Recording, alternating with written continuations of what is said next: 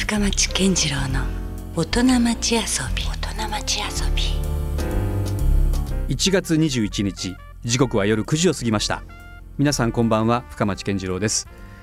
さてこの番組深町健次郎の大人町遊びは毎回革新的に働いて独創的に遊ぶという方をゲストにお迎えしてその方のいろんな話をお伺いしておりますさて今回はですね1月9日に全国ロードショーされまして現在大ヒット上映中の映画ピンクとグレー、えー、もうこちらご覧になった方も多いと思います、えー、私も先日、えー、拝見させていただきましたけどあれ？ね、この監督青春映画かと思いきやなかなかやっぱり面白い展開になっていくというね非常にこう楽しい映画でした。えということで今週と来週は、えこの映画「ピンクとグレーの」え雪貞勲監督にお話をお伺いしたいと思います。雪貞監督といえば、まあ、2001年の GO で日本アカデミー賞、え最優秀監督賞を受賞されました。えその後もですね「世界の中心で愛を叫ぶ」北の0年などなどヒット作品を担当しまして国内外で評価されている映画監督のお一人です今夜はそんな雪貞監督の人物像に迫りながら映画「ピンクとグレー」をですね例にとりまして映画における映画監督の役割とは一体何なのかそのあたりを伺っていきたいと思います。まさにまあ年明け早々ではありますがもうあれじゃないですかもうこの映画のキャンペーンだったり何だったりでお忙しい年明けを過ごしてらっしゃるんじゃないですか。そうですね。もう去年からつながってる感じですね。なんかこうやっぱり公開が1月9日だったんで、うん、やっぱりそこまではまず突っ走り、はい、まあ、その後もこの映画、妙なこう反響が多くて、うんうん。うんちょっとねカルト化するかなっていう可能性もなんかそうですね。ちょっとそういうタイプの映画ですよね。なんか完成した時からなんかざわつきが結構あってやっぱりそうですか。スタッフの顔見てると分かるんですよね感想を聞いたりとか。なるほど。結構熱く語ってることが多いので、うん、あこれはひょっとすると、うん、そういう映画になるのかなと思いながら、うん、な何本か今までも、例えば手応えがあったのは「GO」とか、はい。えー、世界に中心にある叫ぶはまた違う形でなんかざわざわしてたし、うんはい、あとほぼでもそういう意味じゃあれですよ監督の作品全部そんな経緯をたどってる感じがでもねそうでもなくて日の目を見てない映画もなかなかあります？ね。あのここのとこ結構そういうものが多くて結局時代に逆らって映画を作った作品はやっぱり時代に負けてるんですよね。うん、この「ピンクとグレー」においては、うん。時代に逆らうんではなくて、うん、ちょっと時代の中に一見青春映画また青春ラブストーリー撮りました？みたいな匂いもあるじゃないですか。そうちょっとでもしかしたらこれちょっとビジネス的に言ったのかなってなんか一瞬ね、うん、思わせるなんかありますよね。あるんですよ背景が。あのピンクとグレーはやっぱりそう見た、うん、あの批評家の方とか、えーと、ライターの方とかいっぱいいて、はい前半ね、はいはい、やっぱ雪貞もやっぱり今の時代の波に乗ったのねと、って思ってたら違うって途中から。これあれですよね。まんまとこうしてやったりだとか。あったでしょこれ実際。でもね、実はそうなくて本当ですか？あの、仕掛けのつもりがないんですよ。えー、そうなんですか？よく、ね、結構やられた感ありましたけどね。でも62分後にある仕掛けがあって驚愕の仕掛けがあるって書いてあるんですけど、なんか狙って仕掛けたわけじゃなくて、必然的にそうしせざるを得なかった。それはもう原作上そういう展開でもあったいや全く違うんですよ。違うんですか原作をまたそこを裏切ってるからだから余計それ仕掛けってやっぱ思われてるんですけど、はい、案外これを仕掛けとある種の爆弾みたいな扱いにされたことは、はい、まあなんか僕的には意外とあそういうふうに見られてることはまあ悪くないなと。はなったんですけどね。なるほどね。うん、いやでも実際そのさっき背景の話を若干しましたけど、はい、そもそもまず原作が、はい、まあジャニーズのニュースの加藤茂明さんというですね、はい、この方がまあ実際はその小説家として今現在注目をね、かなり集めてるとい。うところありますし、えー、それをしかもまた演じるこう主役がまたその同じくジャニーズのですね中島裕斗さんという。そうですね、ね、平成ジャンプの。平成ジャンプですよ、はい、だからもうこれてっきりそういった意味じゃかなりこうジャニーズガチガチななんかね、うん、そういう背景の映画なのかなとちょっと思わせてしまうところはあるんだけども実際蓋を開けてみるとねその後半のその裏切りも含めてですよ。裏切りというかその大転換も含めてあそこ後半ってもうただのアイドルだったらもう演じれないかなと思うんですよ。うん、あのね、最近の若手の俳優ですら、ちょっとここは NG っって言われがちな部分もちょっとね表現としてはあったと思うんですよね、うん、でもねジャニーズ許可したなっていうぐらいなね、うん、演出も中に入ってますもんねこれ。でもなんかね、はい、ちょっとなんかアイドルアイドルが役者やってんでしょ？みたいな、うんうん、なんかそういう見方をする人っているじゃないですか、はい、でもそれは大間違いで実は、アイドルって結構優れた人たちなんですよね。いやすごいと思います、まあ、今今の日本の優れた俳優の中の半分は多分ジャニーズの俳優だったりするっていうアイドルたちだっていうふうにも言っても過言じゃないぐらい、彼らはやっぱり自分たちをある一つの高みに持っていく術を知ってるし、逆に言うとそれを抑え込む術も知ってるんですよね。あと自分っていうものを多分感じながらアイドルをやってるんだと思うんですよ。だから逆に言うと映画にする時に彼らと会話をすると、このピンクとグレーの話で言うと、うん、自分って何なんだろうってことを考える、うん、常に考えてる人間が演じた方が、それは深くなるに決まってるんですよね、かなりこう設定がそのリアルなとこともうねリンクしてますね。そうなんですよ、だからそこがやっぱ中島裕翔であってよかったなって思うし、で加藤茂明がこの設定で小説を、小説家としてデビューしたっていうのも、多分自分を書くというか、自分のなんかこう奥底にある表面的な輝きと奥底にあるなんかこうもっと鈍いなんか闇みたいなもの、なんかそういうものをなんかこう取り出してこう小説にしてるから。小説だからこそむしろそこは赤裸々にかけたりするところもあるかもしれないですね。ありますよね。でもそういうところで勝負してる小説を与えられた時に、でなおかつジャニーズ事務所ももちろん協力のもとこの映画をやろうってなった時に、じゃあ普通これをアイドル映画にするんだったら多分僕のところには来ないんだと思うんですよ。面倒、ね、くさいわけでしょ、うんはい、きっと。ある種面倒くさいというか、うん、あのそこにはそこでしっかりまた作家性がありますからね。うん、あのこうしてくださいっていうのは言いにくいという多分ですよ、はい、もうちょっと若い方に、うんうん、あのスマートに撮ってくれる若い監督の顔が浮かぶんだと思うんですよ。うんうん。そこはそうじゃないっていうところも含めてのオファーだったので、あのなんかちょっとそれはそれで僕も青春映画をね、うん、この47歳にして、はい、青春映画をもう一回撮るのかと思うんですけど、うん、僕が「GO」っていう映画を撮った時に、はい、深作欣二監督が当時70過ぎた深作監督が見てくれて、うん、すごく絶賛してくれたんですね。そうなんですね。で君の映画は眩しかったよ。ってすごく眩しくてすごい鋭い光があってよかったと、ただなっつって、今の俺70歳過ぎた俺が撮ると青春映画はねこれがねえぐくて面白いんだ多分。多分違うんだよって、二回りぐらいした時のね、対抗意識をむき出しにされて会話をされてニヤニヤ笑ってる深作さんが言ってた時にあそのあえぐいっていうのがどういうえぐさなんだろうなって俺は思いながらそれ思い出されましたか？嬉しかったんですよね。それが今これを撮ってる時に、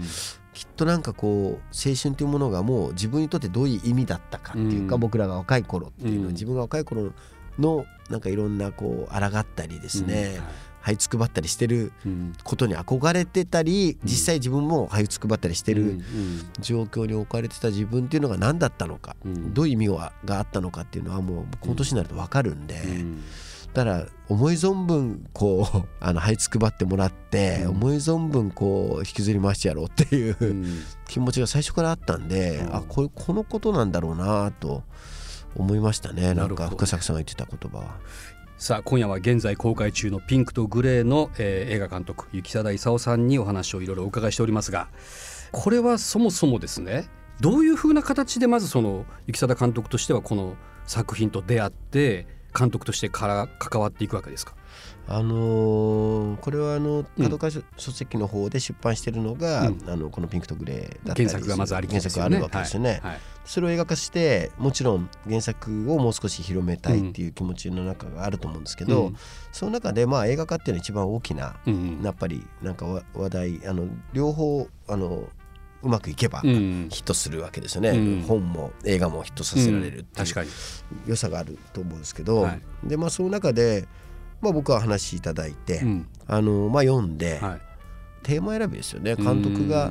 まず小説から何を見せようと観客にただ明らかにそこには何かこう原石として、まあ、監督として引っかかるものは確実にあった。いやあるんですね。うんうん。でそれがやっぱりピンクとグレーの中に如実にあったっていうところに惹かれたんだと僕はやっぱ思うんですよね。うんうん、なるほど。やっぱそこでこれは映画になるなと。でどういう映画にするかと。うん。はい、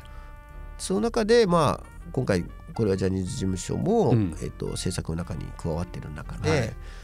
でもね最初の段階でいや、うん、えーと、ジャニーズ側から言うと、うん、この原作をうまくするためには別にジャニーズの俳優じゃなくていいです。えそういう縛りはなかったわけなかったです。プロデューサーからは、うんうん、あプロデューサーというかジャニーズ側のプロデューサーからはなかったんです、なかったんだけど、まあプロデューサーたちが、うん、映画側のプロデューサーたちがいろいろ考えて、うん。うん、まあ話題とかも必要ですよね。はい、でこの原作小説をイメージできるある程度のところまでは、あの観客にイメージさせた中で物語で勝負する内容で勝負するっていうところだと思うんで、はい。うん、やっぱりジャニーズの中島裕翔って名前が上がってないかどうかなって言われた時に、うん、ああ彼はいいですねって僕は思ったっていう直感で、うん、直感だけじゃなくて、えーとね、半沢直樹に出てたのね、はい、彼はね。半沢直樹。で半沢直樹に出た時に、そんな時も別に「平成ジャンプ」って売ってなくて、うん、僕も何気に見てて、うん。この子誰なんだろうなと新しい若いのが出てきたなっていう。でもう実は10歳から子役からやってんですよね、はい、彼は。ね、ベテランですね、うん、ある意味。だからそういう意味ではテレビドラマはずっとやってきた人間が今回映画として一本立ち、平成ジャンプからも出て、うん、だからそういう意味では今回中島裕翔って名前で、うん、かっこ平成ジャンプっていうのはないんですよね。取ってそれクレジットで入ってないですよね。入ってないです。だからそれも今回のやっぱ意思としてこの中島裕翔が一俳優として参加した映画っていう、あの多分立ち位置だと思うんですけど、まあ、そこが決まって、はい、でまた重要な役がもう一つありますよね。そうですね、うん、あのその親友役というか、はい、親友役。というか、まあ、うん、見た人は分かると思うんですけど後半いろいろ引っかき回すよね、はい、と思うんですけど。はい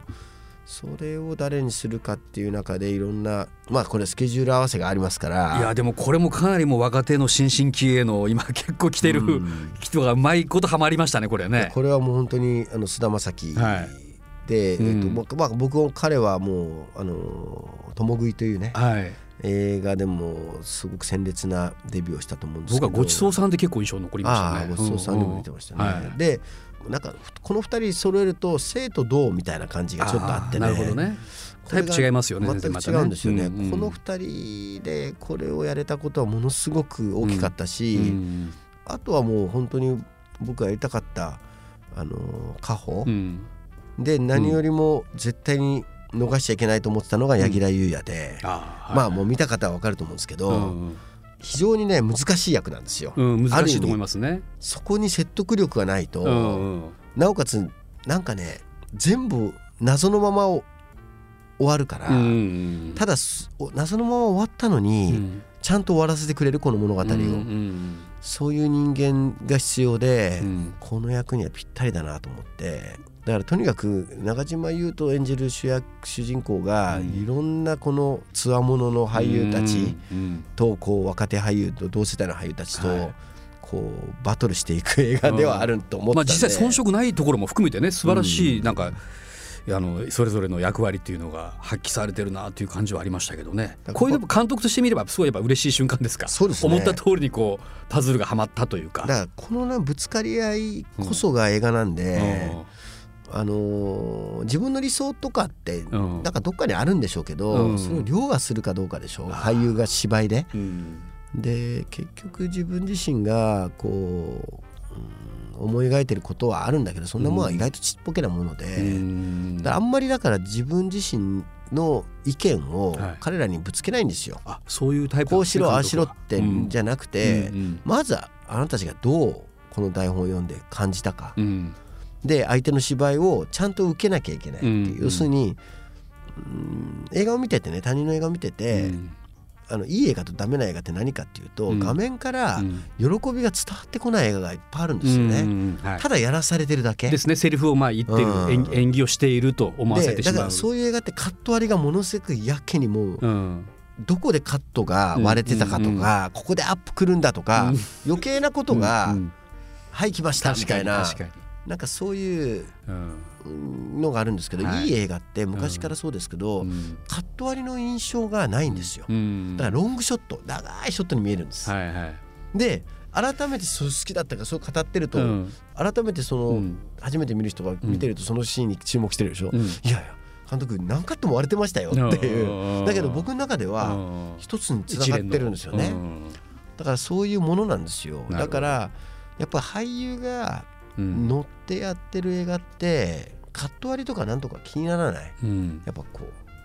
伝わってくるものが大きい、うん、なるほどね。やっぱり木更作品のそのリアリティっていうのはそういうところに実は 秘密があったりするんですね。多分ねキャスティングで80%映画が決まってるんです、はあ、だから重要なんですよキャスティングが。でこの映画は本当にキャスティングであの救われた映画ですね。なとはいえねやっぱそこのやっぱり木更監督がいかにそこをねうまくこう紡いでるかっていうところ、まあ、気になるところではもちろんありますけどね。それだけの人たちがうまくはまってるわけですからね。いやでもまあ、うん、特に菅田将暉じゃなかったら、うん、全く違う映画になってました。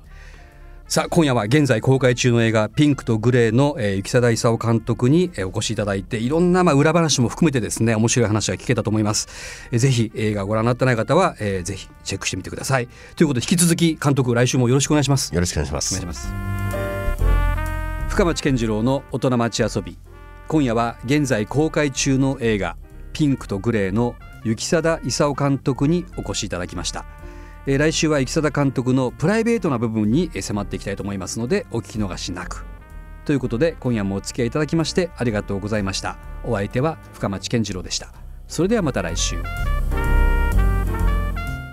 LoveFM Podcast. LoveFM のホームページではポッドキャストを配信中。スマートフォンやオーディオプレイヤーを使えばいつでもどこでも LoveFM が楽しめます。LoveFM.co.jp にアクセスしてくださいね。LoveFM Podcast